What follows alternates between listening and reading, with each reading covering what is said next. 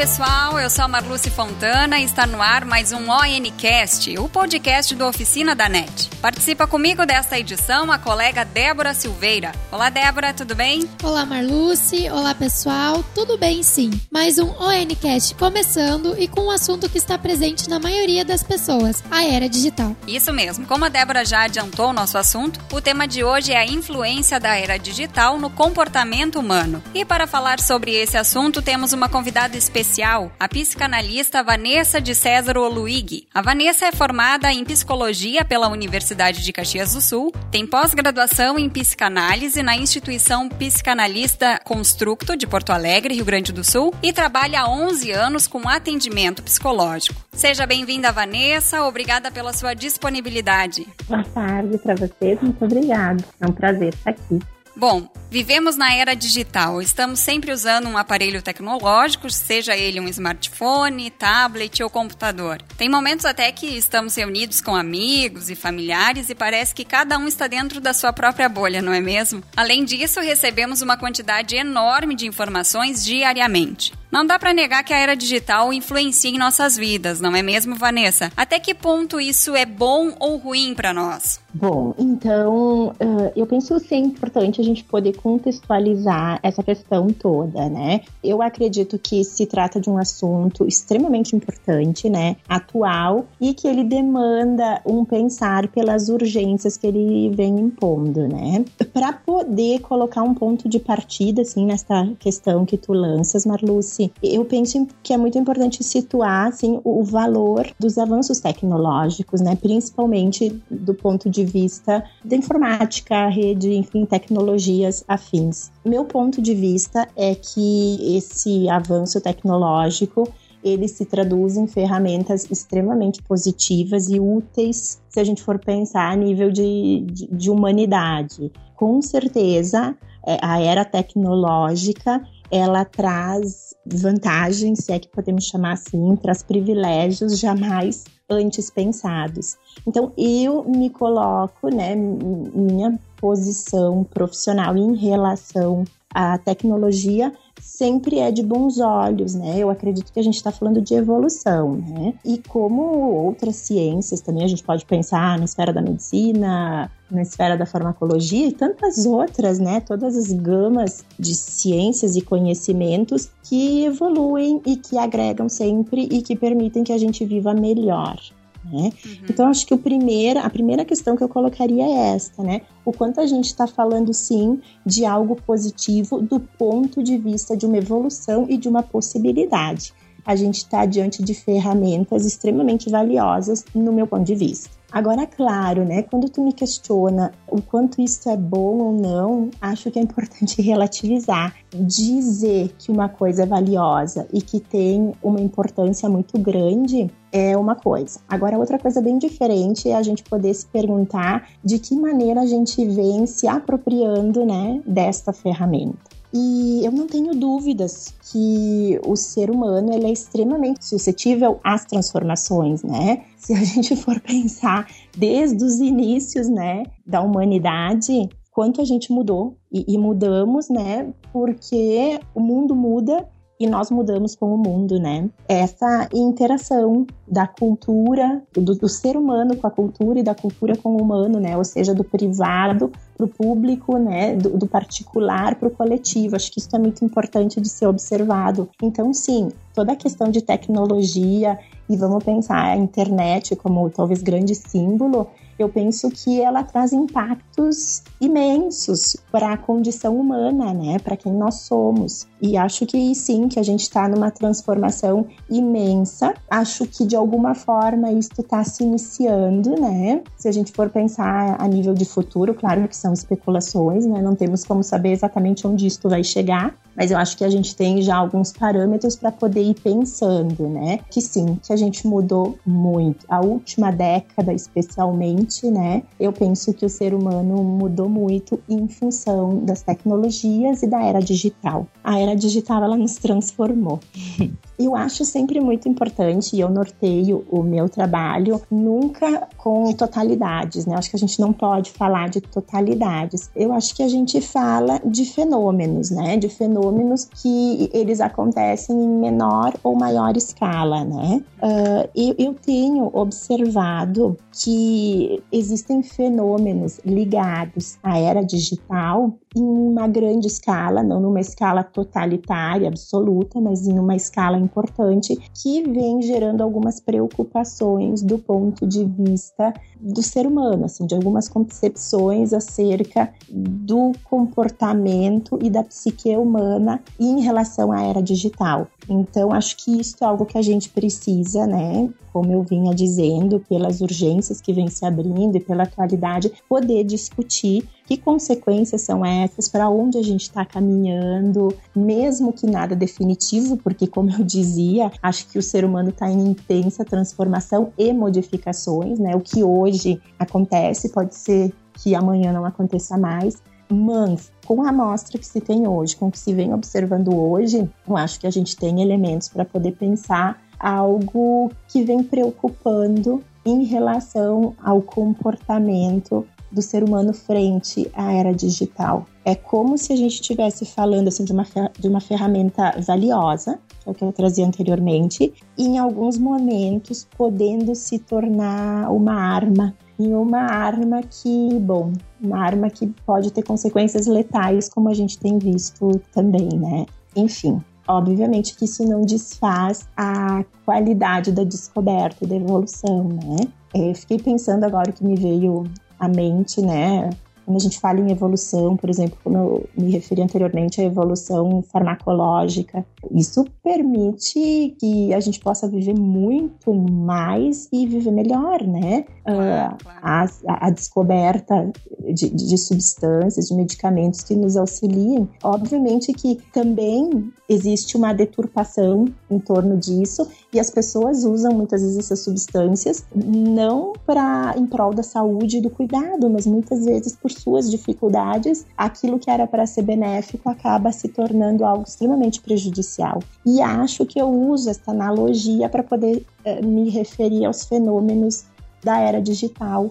Não estou aqui dizendo, e, e jamais acho que a gente pode pensar por esta via, que a era digital é ruim, né? Que a gente retrocedeu muito, pelo contrário. Mas acho que o que precisa ser revisado é o que a gente vem fazendo com esta ferramenta uh, importante da evolução humana. Vanessa, eu acho que seria o caso de saber dosar, quem sabe, a forma como lidamos com a tecnologia, porque eu vejo que hoje em dia estamos muito dependentes, né? Tudo que a gente faz uh, tem ligação com, com algum item tecnológico. Passamos muito tempo com no computador ou com o smartphone na mão. Por exemplo, eu tô no trabalho, eu tô com o computador. Eu saio do trabalho, eu já tô com o celular na mão, às vezes no próprio trabalho com o celular na mão e saio. Então acaba causando uma dependência muito grande, né? Eu acho que nesse sentido que tu diz que, que pode não trazer benefícios por, por não saber dosar, né? O uso da tecnologia. Sim, sim, Débora, sim, eu, eu, penso que sim, que isso que tu colocas é, é fundamental. Claro que na minha área é muito importante, né? Eu, eu acabo uh, problematizando as coisas que surgem para poder entender, sim, efetivamente, não estamos conseguindo dar doses sadias, né? Na maior parte das vezes, né? Como eu disse anteriormente, não vamos generalizar. Acho que existem pessoas que conseguem sim ter uma dose sadia. Porém, a gente sabe de uma grande massa da população que não consegue, que efetivamente acorda ligado, né, na era digital e do, adormece conectado, né? Enfim, para estas pessoas, a minha contribuição hoje, assim, a minha fala, ela vai muito no sentido de poder questionar o porquê, né? Porque se eu disser para você assim, sim, temos que dosar, isso não é uma mentira, nós temos que dosar de fato. Só que o que acontece é que tanta gente não consegue fazer isso, né? Por quê? o que existe aí, né? O que, o que fica impossibilitado, porque eu não consigo recusar algumas coisas, porque eu não consigo abrir mão de outras, por que, que eu fico nisso que, se a gente for pensar uma palavra rapidamente, lembra algo quase da ordem de um vício, né? De uma dependência, não consigo me desfazer daquilo. Então, acho que sim, que, que o principal nisso tudo é poder pensar por quê. Por que chegamos nisso? Por que esse fenômeno? Por que aparece tanto esse tipo de manifestação onde as pessoas parecem viciadas em tecnologia, em conectividade, enfim.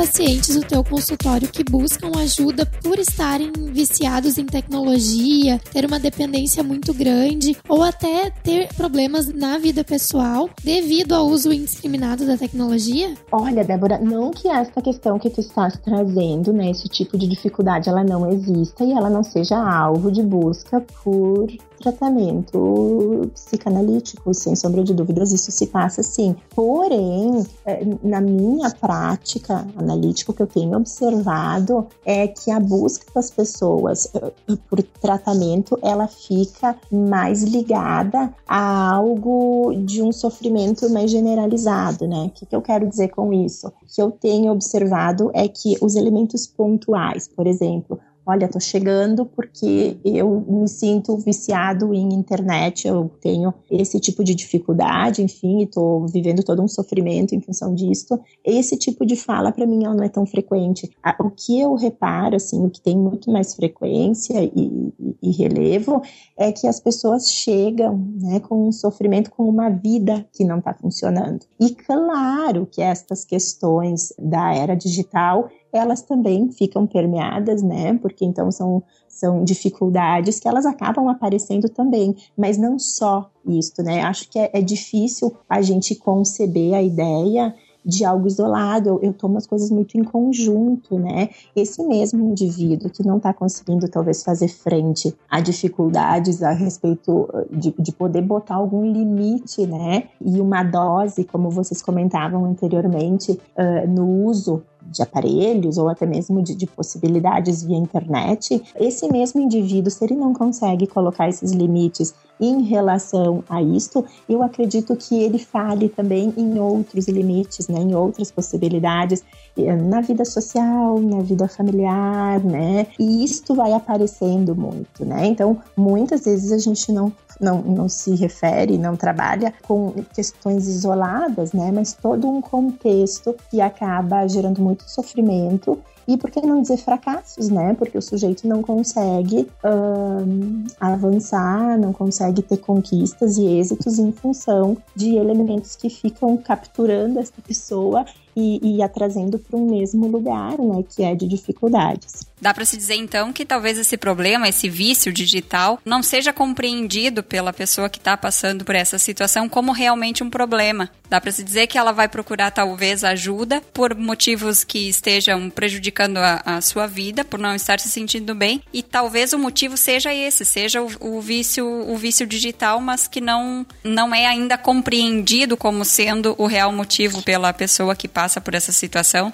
Eu penso que em parte, sim, né, Lúcia? Eu penso que muitos momentos, principalmente se a gente for pensar esse tema que a gente está usando, esse termo, melhor dizendo, que nós estamos usando, que é o vício, né? Muitas vezes, em função do vício, as pessoas que chegam, elas têm muita dificuldade de reconhecer essa dificuldade, né? Esse problema. E posteriormente isso vai se colocando. Eu acredito que sim, que isso pode acontecer. Não que seja a regra, às vezes as pessoas têm graus de consciência que permitem que se dê conta desse, desse problema anterior mesmo, já chegue com uma queixa né, formulada. É extremamente relativo isso. Bom, e com relação também ao vício digital, tem como comprová-lo? Existe algum tratamento, diagnóstico, como diagnosticar isso, né? Alguma coisa que, que tu consiga então comprovar que, ok, essa pessoa, o problema dela é relacionado ao vício digital. Tanto com relação à, à tecnologia, a games, né, a internet, ao uso excessivo de internet, redes sociais, enfim. Teria como dar um diagnóstico e como seria, né? A partir de que, de que ponto que tu conseguiria dar um diagnóstico dizendo, ok, essa pessoa está com, está com problemas relacionados ao vício digital? O diagnóstico, como tu, tu classificas, eu acho que a gente pode chamar de diferente, não sei se é bem essa palavra, essa palavra adequada, mas esse diagnóstico mais fechado, eu vejo ele acontecer muito na área da psiquiatria, né? Tem o, o livro de classificação, né, chamado DSM, que é muito utilizado pelos profissionais da psiquiatria, ou seja, da área médica, né, com especialização em, psiqui em psiquiatria, que sim, né, tem toda uma classificação, pessoas que apresentam tantos comportamentos descritos lá no livro são consideradas com transtornos, com sintomas, com. Enfim, é, é uma outra maneira de trabalhar que a gente sabe que existe, respeita, porém é um trabalho de uma maneira diferente, né? A minha busca é sempre por uma escuta muito mais global do que está se passando com esse sujeito, né? Nada muito pontual. É um entendimento da complexidade da vivência desta pessoa, o que está se passando, né? E acho que neste sentido é muito importante assim contemplar algumas questões complexas acerca do funcionamento psíquico nessa nova era que a gente visualiza, sabe? Porque eh, quando eu digo isso, eu acho que de alguma forma eu estou propondo que a gente possa pensar as nossas contribuições nessa falta de limite, né? Que vem se delineando. E eu, de novo, eu não acredito que seja algo pontual, que seja só da internet. Eu acho que a falta de limites, ela vem se alastrando pela vida da gente em vários setores, né? Então, por isso que a questão do diagnóstico pontual, né? Ah, é um vício digital, acho que isso fica mais no terreno da psiquiatria do que propriamente da psicanálise, que seria a minha área, tá? E eu procuro fazer todo um entendimento da situação e o que eu poderia, assim, talvez ajudando a criar um alicerce para que a gente possa ir entendendo todo o desenrolar, o desencadeamento possível, obviamente, que eu não tô falando de uma regra, mas eu tô falando de uma maioria, talvez, de um desencadeamento possível para o fenômeno que a gente observa hoje, né? Então, o que eu elencaria como principal problema ou início de um problema é que nós, seres humanos, né, nunca fomos tão parciais nos encontros como atualmente, né? Eu percebo uma parcialidade nos encontros com o outro e conosco mesmo, né? Uh, muito grande agora nos, nos, últimos tempos, né? E o que eu quero dizer com esse parcial é importante que a gente possa se dar conta é o quanto a sociedade atual, né, onde vivemos, tem se mostrado uma sociedade extremamente alheia, né? Alheia ao outro, alheia às dificuldades, e indiferente às questões de subjetividade, não vejo uma tendência às pessoas terem interesse a poder escutar o que acontece com o outro e o que acontece consigo mesma, né? As pessoas não estão interessadas no que se passa dentro. Eu vejo uma preocupação imensa, né, exacerbada com a envoltura, com a imagem, né? O recheio, a densidade não importa o que está valendo mesmo me parece que é a questão de imagem, do que se pode mostrar. Eu pensei muito assim que, que na questão dos olhos, né? O que o olho vê parece que fica um apelo por esta questão visual, né? Acho que a gente anda muito visual. E, e, e, só que o problema é que fica nesse parcial que eu dizia, que eu comentava anteriormente, né? Que, que não fica numa totalidade, fica algo parcial. Então fica só esta imagem, fica só esse olhar posto e a gente acaba é, é o apelo ao que os olhos veem, né? Mas muito longe do que o coração sente. Acho que este é o problema. Uh, a gente não está conseguindo integrar. E esse tipo de comportamento que tu está te referindo do, do alheio, da parcialidade, ele pode ser um resultado da era digital? Sim, Débora, sim. Eu acho que a gente não pode pensar, e essa é uma tendência minha, eu acho que eu acabo me repetindo, mas aqui eu não penso nada assim extremamente definitivo, né? Acho que sempre e nunca são duas palavras que na minha área não combina, né? Eu acredito que isto que tu estás colocando é extremamente viável em grande parte, né? Obviamente que existem outros fatores, né? Mas eu acho sim que a era digital contribuiu muito para esse fenômeno, para isso que a gente observa, né? Uh, se tu for, se tu, vocês forem pensar, né, o grande apelo hoje é vamos consumir, né? Vamos adicionar, vamos ter. É, e, e a, a, questão é que toda a atenção está dada hoje para uma imagem, uma imagem muito congelada, né? Vamos pensar ela, inclusive, como muito vazia, por que não dizer pseudo, né? Uma pseudo-imagem em que não traduz a totalidade de um ser humano, né? Fica algo extremamente parcializado. Então, é algo de uma envoltura, como eu dizia, né? Então, é a roupa, é o carro, é a bolsa E não que eu acredite que haja problema em a gente desejar objetos de consumo, acho que não é isso. O problema é quando a gente fica fixado apenas nisso. E eu penso que estamos passando por um problema dessa ordem. As pessoas estão com muita dificuldade de entender que existe algo além desse visual e dessa imagem. Elas estão com muita dificuldade para poder voltar para dentro, né? E a internet, a era digital, a rede, né? Ela acaba avalizando, se é que a gente pode dizer, né? Este tipo de comportamento. Porque lá é tudo muito visual, né? É o que dá para ver, é o que foi postado e que ficou. E, e, o olhar para dentro, né, ele não convida. Então, acho que isso acaba, sim, avalizando um comportamento, acaba com que a gente uh, tenha dificuldade para poder olhar para o outro lado. Então, conversas como essa que nós estamos tendo, elas são muito importantes porque elas problematizam, elas colocam uma interrogação, né? Será que a gente precisa seguir vivendo desta maneira? Né? Será que esta parcialidade toda, esse culto a uma imagem, né? Ele deve seguir, né? Que preço a gente está pagando por isso? Que consequências teremos, né? Sim, com certeza. Acho que bem o que tu, tu tens falado, Vanessa, tem relação com as redes sociais que estão cada vez mais reais, né? Acho que até daqui a pouco dá para se dizer que as pessoas estão confundindo, né, as realidades, a realidade real, digamos assim, e a realidade virtual, né? Aquela que fica em torno das aparências nas redes sociais. Como dá para dizer que essa necessidade de se expor, né? O porquê dessa necessidade de tanta exposição? É, a gente percebe muito nas redes sociais que tem essa necessidade de mostrar o quanto a família é feliz feliz, o quanto o casal uh, se ama, o quanto o meu filho é perfeito, o quanto a minha vida é linda, uhum. o quanto eu tenho sucesso. A gente percebe muito essa necessidade nas redes sociais. Por que esse interesse em tanta exposição, né? Às vezes exposição que pode até prejudicar a própria família. Extremamente importante isso que tu colocas, Marluce, e, eu penso que não existe um, uma resposta assim única, né? Eu acho que são vários fatores. O primeiro, me parece, é que ele vai muito pela via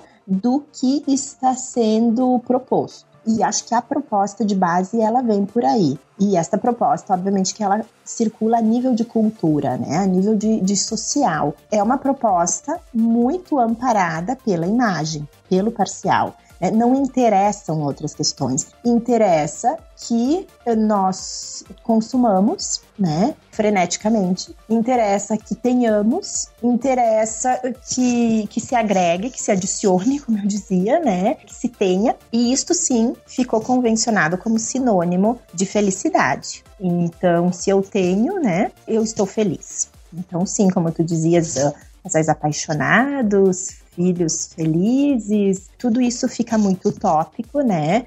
Porque é só uma imagem congelada, não é nítido. Inclusive, se tu for pensar, o que a gente acaba vendo na realidade, fora do virtual, né, é extremamente ao contrário, né? São relações que não se estabelecem, são olhares que não se colocam. Exato. Uh, Uhum. É aquele fenômeno de que a gente às vezes comenta numa mesa de restaurante, né? Um casal, cada um voltado para o seu celular, sem poder se olhar, né? E, e voltado para o seu parcial, né? Verdade. Então eu acho que, que isto é algo que vai muito a, a, nesta direção, né? Acho que isto é um elemento. Outro elemento que eu acho que a gente não pode passar alheio, enfim, despercebido, é a questão da perda drástica dos valores e, e, e da ética, né? Eu até ouso falar nesse termo drástico, porque eu acredito que eu não estou sendo excessiva, porque efetivamente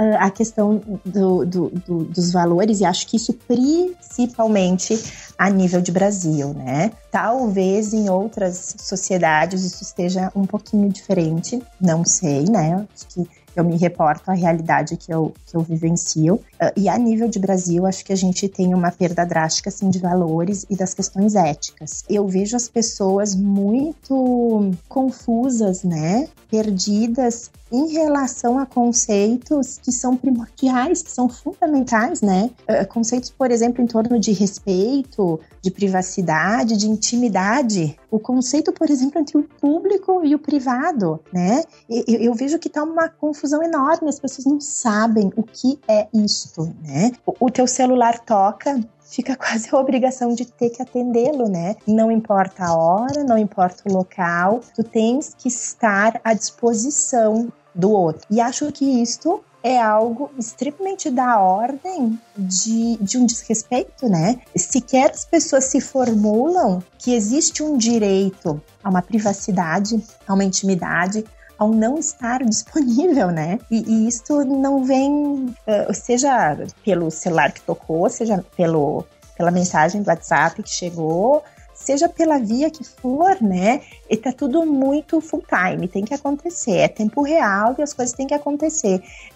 E, tem que ser passado por cima de conceitos que me parecem fundamentais para gente tecer uma sociedade, uma cultura sadia, né? Então, sim, eu acho que, sem querer ser pessimista, mas se situando muito na questão da realidade, acho que a gente caminha para algo do ponto de vista de valores, né? E da ética extremamente conturbado. Acho que urge que possamos fazer algo rapidamente, porque eu assisto assim um, uma confusão, uma perda desses referenciais que, ao meu ver, eles são muito importantes, né, para poder nortear relações, para poder nortear trocas, é extremamente importante, né, que eu possa me reportar a um outro, podendo entender que ali tem um outro, né, que não é uma extensão minha, que não é um pedaço meu e que bom, se eu quero, é, tem que ser assim, né? E se eu preciso falar, então eu preciso de uma resposta. Eu escutava recentemente, assim, pela via do meu trabalho, né, em estudos, enfim, fenômenos hoje. Escutava uma pessoa, enfim, que filho, adolescente, falando o quanto existe hoje, né, obviamente que no cenário da cidade específica, né, onde onde vivemos, não sei se isso é generalizado, mas um grupo extremamente desconfortável, né, de adolescentes, porque enviam mensagens pelo WhatsApp e a resposta não vem imediatamente, né? Não respondeu, leu, né? Fica a marcação de lido, de recebido e não respondeu como assim que não respondeu, né? E isso gera uma angústia, isso gera um desconforto que é, é imenso. E quando eu escutava isso, eu me perguntava, né, do que a gente está falando, que representatividade isso tem a nível interno, a nível psíquico, não poder suportar que talvez esse outro tenha uma vida, né, que esta vida segue, que tenha fazeres, ou inclusive que não está naquele momento a fim de poder responder e que vai fazer isso depois ou que não vai fazer, entende? E, e, e isso não, não, não é possível. Então é claro que diante diante de uma realidade como essa, é inevitável que a gente não pare e se questione o que está acontecendo, né? Como é que estamos perdendo toda a noção de, de, singularidade, de subjetividade, né? O que eu quero para mim, mas o que o outro tem direito também de querer para ele, né? Acho que está passando por um momento de, de, extremamente delicado, né? E que a gente não pode ficar indiferente a isso tudo. Acho que a gente precisa pensar assim e, e nos responsabilizar, né? Poder pensar assim, tá, quais são as nossas contribuições para que as coisas estejam da maneira que elas estão, né? E óbvio que eu peguei um elemento, mas a gente poderia falar, nossa, incessantemente a respeito disso, né? Tem tantas outras questões, né? Me vem rapidamente à mente a questão do pudor, a questão dos limites, né? Fotos que circulam extremamente íntimas, né? E circulam numa naturalidade que, né, absurda.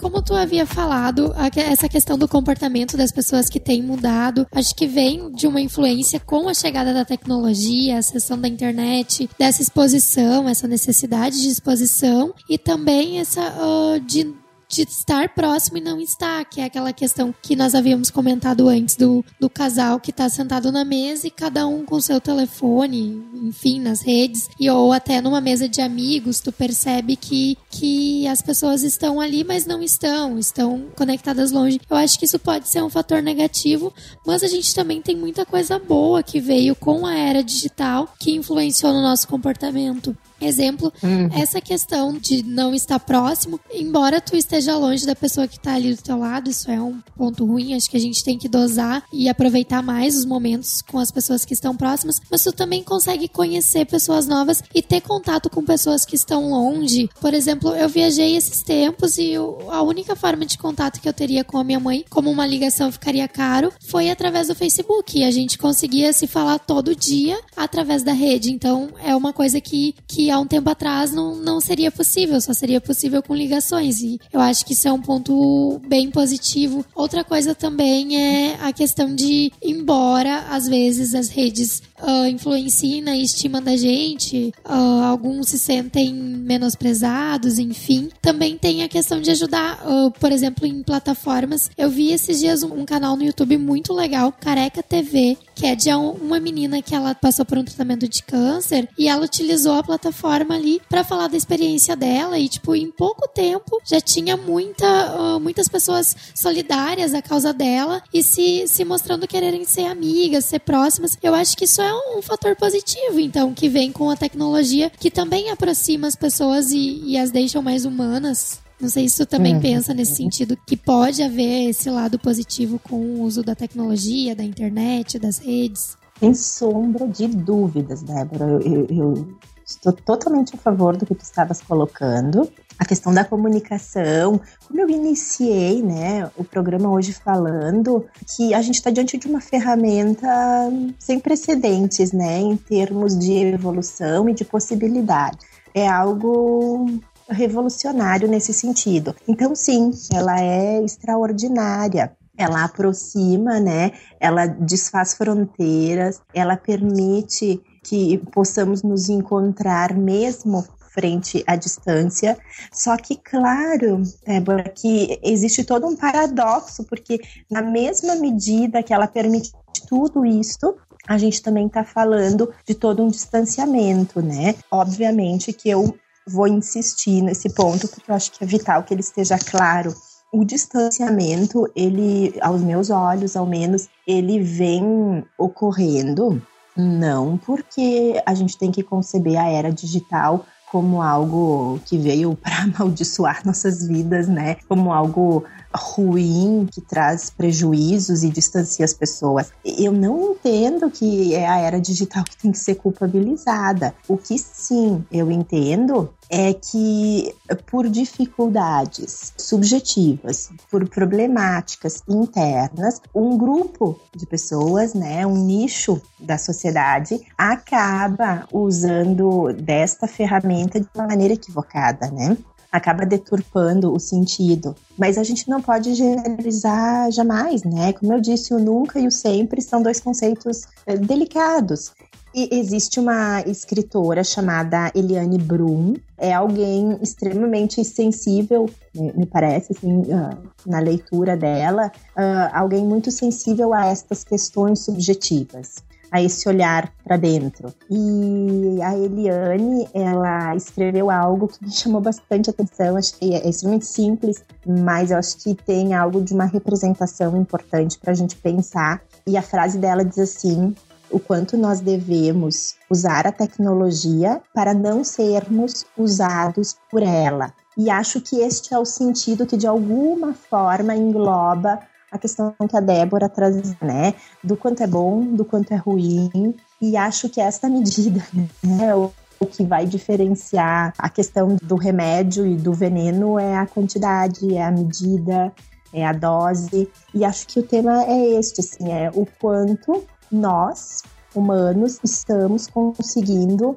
nos colocarmos de uma maneira sadia frente a esta ferramenta tão valiosa, né? O quanto as nossas coisas internas, possíveis atrapalhações, confusões, limitações, acabam transbordando, né? E ultrapassando limites que ficam aí de alguma forma retratados uh, pela rede social, né? E a tecnologia, então, né, o avanço da tecnologia, ela vai disseminando esse retrato posto, né, que vai muito além desse retrato fotográfico, mas dessa imagem que o sujeito vai vinculando a respeito dele e que não deixa de ser muitas vezes uma imagem a respeito da dificuldade desse sujeito que fica disseminada na rede, né? Em síntese, eu, eu, acho que é importante colocar, né, que eu acho que a minha fala ela levou muito para isto, mas o quanto a rede ela não gera problemas, ela só os materializa, não é ela que produz necessariamente confusões. Ela materializa algo que não está se passando bem com o sujeito e que ele acaba não podendo administrar dentro dele e que a internet ela acaba só divulgando isso de alguma maneira, mostrando o que fica impossível de ser metabolizado pelo sujeito. Talvez a vontade, né, seria de uma vida como a exposta no, na rede social, né, a vontade interna dessa pessoa, né, mas aí como Sim. as coisas talvez na realidade não sejam bem isso, busca mostrar essa aparência que não se, que realmente não se parece com a própria Sim, vida, né? importante, né? né? O que eu penso sobre este elemento do desejo, né? Que fica de alguma maneira posto lá, seja via Facebook, via Instagram, né? Enfim, não, não importa qual é a, a via, mas importa que fica posto algo aí de um desejo.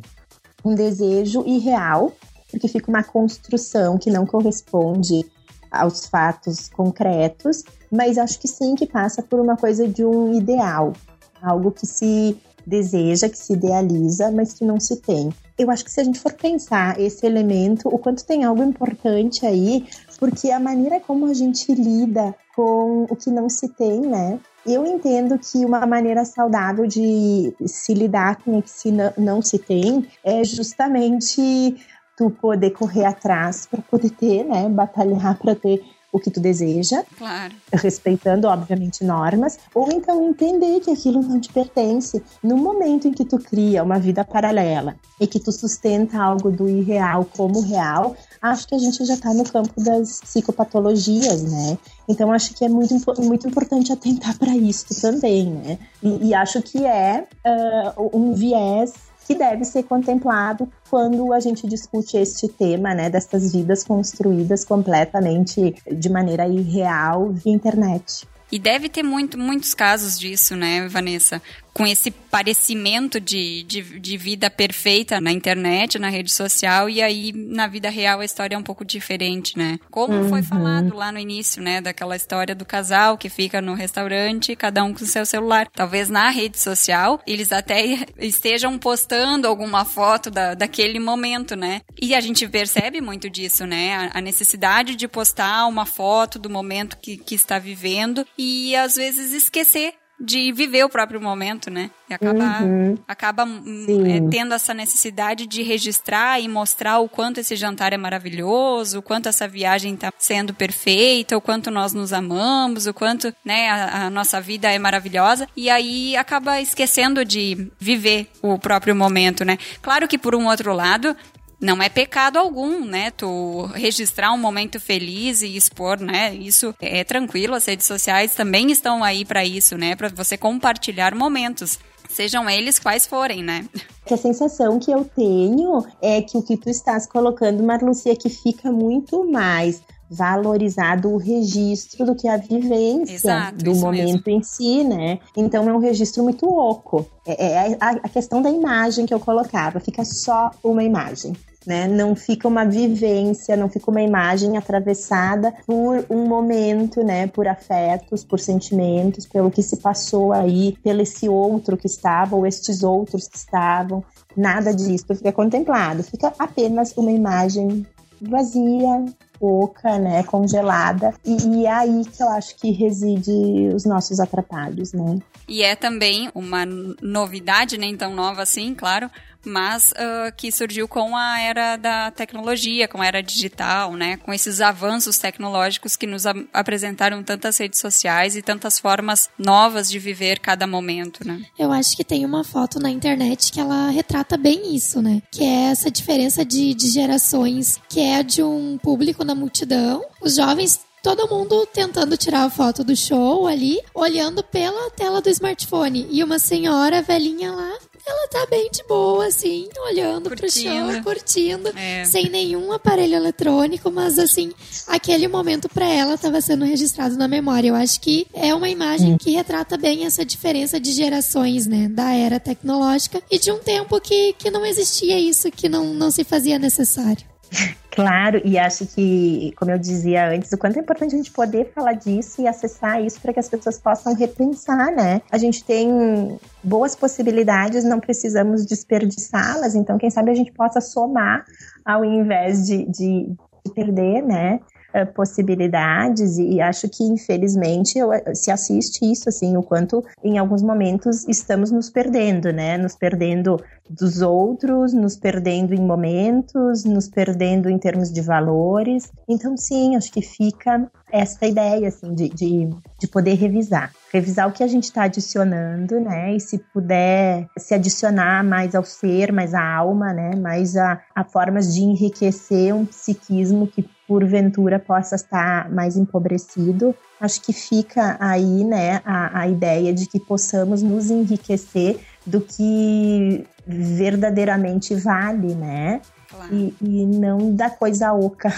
Sim, com certeza. E falando, né, Vanessa, deste, deste assunto de viver a realidade, de aproveitar os momentos, né? Eu tenho percebido, e acredito que vocês também, muito assim, principalmente em restaurantes e também em alguns eventos, pais que levam os filhos, né, para participar daquele momento, claro, mas Aí, ao chegar no restaurante, entregam para o filho um tablet, ou então a criança já logo pede o smartphone do pai, da mãe, e ficam ali passando fotinhos, jogando joguinhos mesmo, né? As crianças interagindo virtualmente, né? Naquela, naquela situação que daqui a pouco seria um momento familiar. E os pais uhum. conseguindo também, né? Por um outro lado, eu também me coloco nessa, nessa posição e percebo que daqui a pouco pode ser uma forma dos pais conseguirem ter aquele momento de poder jantar num restaurante tranquilo, sem a criança estar tá correndo de um lado para o outro, né? Ou pedindo atenção a todo momento. Uhum. Essa fórmula, digamos assim, de entreter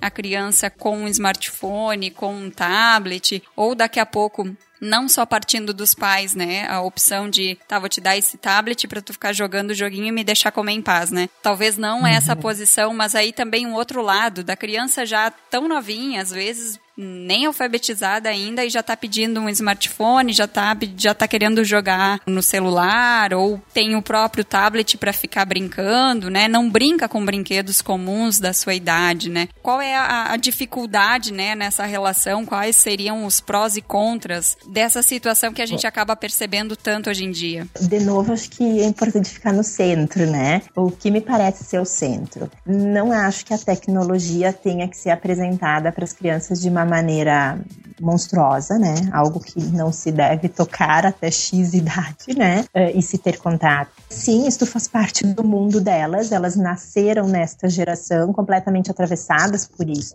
Então, acho que ok, né? Que isso exista, que isso em alguma medida faça parte, ok. Porém, acho que na tua fala, Mar Marluce, enquanto te ouvia, eu ficava pensando em algo que já extrapola e vai para o terreno quando tu falavas da questão de, de, de né? De poder acalmar foi a palavra que tu usaste, para te referir a estes pais que acabam fornecendo essa ferramenta para a criança no intuito de acalmar ela e eles poderem, enfim, aproveitar de, de um momento. Efetivamente, Primeiro... eu não sei se é essa a, a, intenção mesmo dos pais, né? Mas assim, uhum. é o que me uhum. parece, sabe? Quando estou num restaurante e vejo que eles tiram da bolsa, assim, colocam a criança na, naquela cadeirinha, aí logo em seguida uhum. vem um tablet, sabe? A impressão que eu tenho é justamente essa, sabe?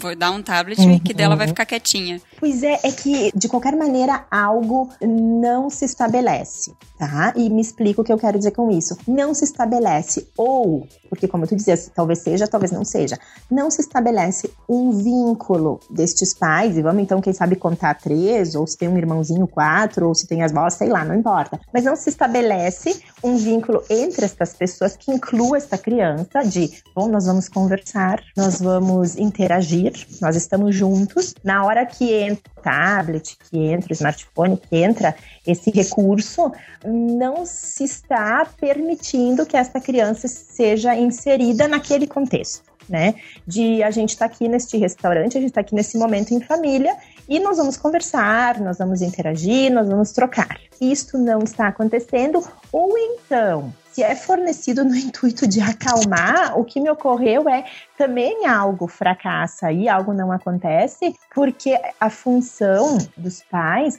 é poder acalmar e não delegar isso ao aparelho, entende? Sim. É poder produzir formas de contenção para que esta criança fique bem, espera-se, né, que possa ficar bem sem o uso do eletrônico, né? Então, isso acaba sendo otorgado ao aparelho. Então, o aparelho vai te fazer ficar bem. E não eu, tua mãe ou eu, teu pai, que produzimos pela nossa capacidade, por sermos adultos, pela nossa organização interna, condições para te deixar bem. Obviamente que uma terceira questão vem à minha mente, também acho que tem que se questionar, né? O que é ambiente para criança? E eu não acho que restaurante seja lugar vetado à criança, não é isso, né? Mas um, os pais terem desejo de ter momentos deles, adultos, né? Poder, sei lá, ficar até mais tarde no restaurante, usufruir, isso não significa, e aí entra de novo no que eu falava, talvez em algumas falhas que a nossa cultura vem produzindo, na capacidade empática de poder olhar para o outro e se colocar em lugar do outro e respeitar o outro, porque daí parece que a criança tem que se adaptar à vida dos pais. A criança precisa estar acompanhando esses pais que gostam e que querem estar num restaurante. Bom, pode ser que essa criança não esteja em condições, pode ser que essa criança esteja cansada, pode ser que essa criança precise ficar em casa, Pode ser que esses pais vão ter que deixar essa criança com alguém para poder aproveitar o momento que eles desejam, enfim. Então, acho que tudo isso tem que ser muito relativizado, né? Não é um monstro. Acho que a criança tem que ter noção. Só que no momento em que a única via uh, de, de, negociação, a única via de acalmar, a única possibilidade dos pais poderem viver algo para eles é entregando um aparelho eletrônico para a criança, acho que nessa hora sim a gente está no terreno de algo perigoso, né? De algo que não está se cumprindo e tu aliena a criança. Ó, toma isso aqui que daí tu vai ficar quieta, vai ficar alienadinha ali nesse mundinho virtual, né? Nisso tudo que se passa e vou poder aproveitar. O que me vem à mente nesse momento é que talvez os pais estão se atrapalhando com alguns elementos, né? Não estão podendo dar conta de alguns elementos neste sentido, ou pelo menos não estão se perguntando que possa existir outras maneiras de realizar esse cuidado, né? Porque é claro que eles têm todo o direito e acesso a viver a vida, né? Poder querer ir para um bom restaurante e lá permanecer, mas acho que tem que poder se questionar, né? No momento em que tem esse terceiro na vida deles, se essa criança cabe estar junto, né? E não poder entender que, bom, se ela está junto, como vamos fazer para acalmar, né? Então, entrega o, o tablet, por exemplo, né? Enfim, Acho que tem pano para manga aí. É, com essa relação da criança ter o acesso assim cedo às tecnologias, tu acha que sendo dosado? Eu acho que é, com muita é parcimônia, né? Com e parcimônia, inclusive, isso. eu penso que essa questão, Marluce, ela vem muito também, eh, de novo, nesse olhar atento dos pais do que é momento, né? Porque crianças muito pequenas, elas sequer têm eh, alguma manifestação de interesse, algo que possa demonstrar que elas estão tendo algum tipo de ganho com aquilo, né? Então, acho que na medida do desenvolvimento de uma criança, ela vai passando a ter interesse, a demonstrar certa atenção a determinados elementos. Não entendo que tem que haver uma proibição e não se mostrar e não ter acesso, né? O, o 8 é tão prejudicial quanto o 80, né? Acho que precisamos poder sim, né? Mostrar que isso existe, principalmente diante do interesse da criança, de conhecer, poder nomear o que é aquilo, que aquilo aquilo possa estar muito inserido no contexto dela, que seja adequado à faixa etária, né, que seja vinculado à infância. E, e bom, eu acho que isso passa muito pela via de uma sensibilidade dos pais, de poderem ter um olhar para este infantil, né? Que o infantil não é um mini adulto. E, e, o infantil é o infantil, a criança é a criança e ela precisa ser olhada e entendida dentro da, das particularidades dela, né? O que eu acho muito desastroso é quando os pais acham que a criança precisa se adaptar à vida deles, né? Então, se os pais querem sair, a criança tem que estar indo atrás, tem que seguir, tem que estar junto. Quando, na verdade, eu acho que o processo sadio de maternagem, de paternagem, é, ele passa muito pelo fato dos pais poderem, na verdade, fazer adequações para poder receber essa criança, né? Com isso, eu não estou dizendo que é parar a vida em absoluto, mas é poder sim fazer adequações para que essa criança tenha a possibilidade de viver a infância dela e as necessidades dela dentro do contexto dela, né? Claro, claro, com certeza. Com certeza.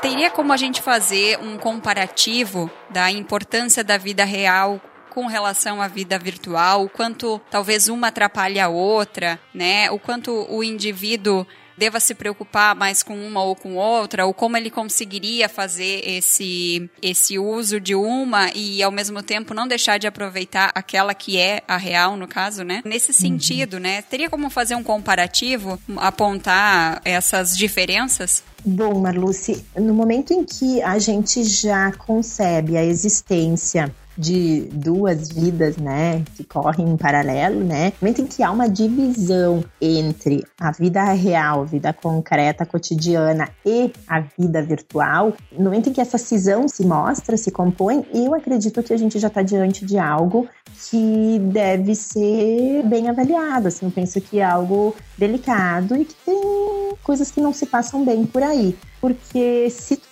estás bem conectado com a tua realidade, se tu estás conectado contigo, com as tuas questões internas, me parece que a única concepção que vai existir é de uma realidade, né? Que a realidade virtual é abarcada pela realidade concreta, né? Ou seja, é um nicho, é um setor da minha vida, né? Tem lá a página na rede tal, enfim, na rede social, mas que isso não tem absolutamente nada de diferente do que é a minha vida cotidiana, não é uma outra vida. Se for uma outra vida que corre em paralelo, certamente tem algo que não está se passando bem, que precisa ser reavaliado, que precisa ser tratado, que precisa ser entendido e, enfim, a gente está falando de terreno, como eu dizia antes, de algo mais patológico, né, me parece. É, acredito também que seja bem por esse ponto, né? Se tu não consegue uhum. manter a, a, realidade e a, aquele lazer, digamos assim, né, pelo entretenimento virtual, as coisas podem ficar complicadas, né?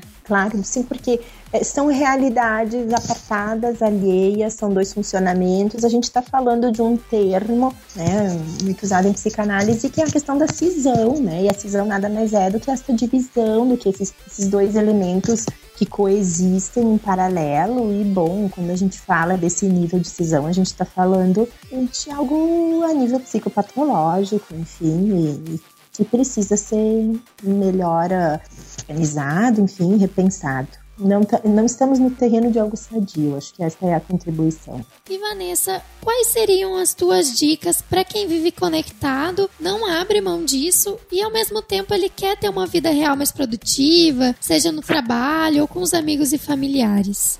Bom, Débora, como psicanalista, eu acredito que a grande contribuição da psicanálise, em linhas gerais, e bom, e a maneira como eu posso contribuir em relação a essa tua questão, é justamente o convite, né? O convite para poder pensar. E acho que é nesse sentido que eu colocaria essa tua questão, que se é que dá para chamar de dica, né? Mas eu, eu convidaria as pessoas que se encontram, que se situam nessa realidade que tu nomeou, que pudessem pensar, né? Se pensar. A questão da, da era digital é algo muito presente, muito vivo na minha vida, mas eu não quero viver só disto. Eu quero poder também ter outros momentos, né, diferentes destes. Como eu faço? Eu penso que como faz é, é poder se perguntar né? Poder se questionar muito, poder olhar para o outro, poder eh, questionar a respeito do que sente, poder se questionar a respeito do que significa aquilo tudo, né? A serviço de que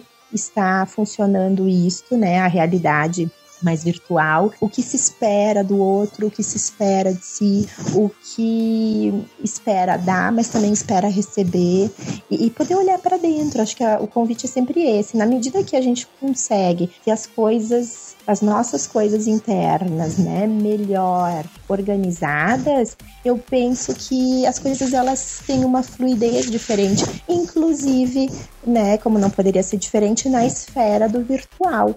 Então, meu convite ele vai muito nesse sentido, né? Que as pessoas possam ter um olhar mais aguçado para o que é da subjetividade, né? E menos para a casquinha que a gente falou tanto hoje, para essa imagem congelada, para esses atributos muito na ordem coisificada, né? Muito para a ordem desses elementos externos e, e, que fica daí um olhar muito empobrecido para o interno. Acho que o convite é esse, acho que isso ressitua algumas coisas e ajuda o sujeito a, a se encontrar. E se não ajuda a se encontrar, quem sabe ajude a, a, a procurar ajuda, uh, coloque a necessidade de poder ter um espaço de pensar e, enfim, buscar um tratamento, né? Buscar um, um, espaço para entender melhor as suas coisas. Acho que é por aí que eu iria. Certo. Bom, sem dúvida alguma que a nossa conversa renderia ainda muitas horas de programa. Certo também é que a era digital influencia e muito em nosso comportamento. O importante, como a Vanessa falou, é usar o que de bom a tecnologia oferece, né? Mas claro, sem esquecer que o foco principal deve estar na vida real e em como aproveitá-la da melhor forma com aquelas pessoas que nos fazem bem, que a gente ama, né? Que fazem parte do nosso convívio diário. Vanessa, eu te agradeço em nome de toda a equipe do ANCast por ter participado conosco e ter contribuído com o teu conhecimento profissional em psicologia